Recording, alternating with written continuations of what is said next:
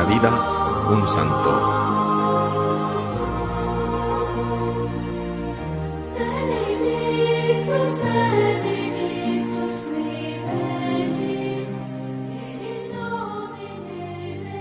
María Margarita, viuda de Jouville, es la primera santa canadiense. Nació el 15 de octubre de 1701 en Berenes, Quebec. Era la mayor de tres hermanas y tres hermanos. A los siete años quedó huérfana de padre y su familia atravesó un periodo de gran pobreza. Estudió dos años en las Ursulinas de Quebec. Cuando regresó a su hogar, ayudó a su madre en el cuidado de sus hermanos y en la educación de cada uno de ellos. Ahí conoció a François de Jouville, con el que contrajo matrimonio en el año de 1722 y del que tuvo seis hijos, de los cuales solo dos sobrevivieron. Bien pronto comprendió que su marido no se interesaba por la familia y se ausentaba frecuentemente para el comercio del alcohol con los indios. A estas pruebas se le añadía la convivencia con la suegra, que era muy exigente. Cuando su marido se enfermó de improviso, ella lo cuidó con gran ternura hasta que murió en el año de 1730, dejándola encinta con el sexto hijo, que no sobrevivió.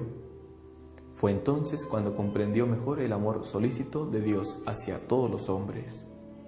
Con gran confianza en la providencia de Dios Padre, emprendió muchas obras para responder a las necesidades de los demás.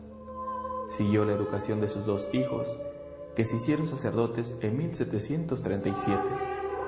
Luego, con tres amigas, se consagró a Dios el 31 de diciembre de ese mismo año, para servirlo en la persona de los más necesitados. Sin pretenderlo, Margarita se convirtió en la fundadora del instituto conocido más tarde con el nombre de Religiosas de la Caridad de Montreal, Religiosas Grises. Al ponerse al servicio de los pobres, Margarita revolucionó las costumbres sociales de su época y fue objeto de maledicencias y calumnias por parte de los suyos y de su ambiente social. Sin embargo, y a pesar de su delicada salud y de la muerte de una de las primeras que se le asociaron, perseveró en su proyecto. El 2 de febrero de 1745, ella y sus compañeras pusieron todo en común para ayudar a un número mayor de necesitados.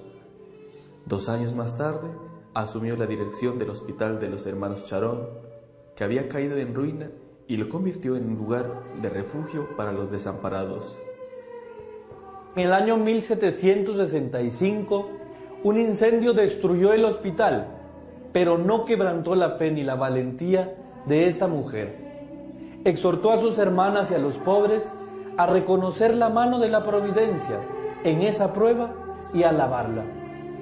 A los 64 años emprendió la reconstrucción del hospital. Falleció el 23 de diciembre de 1771.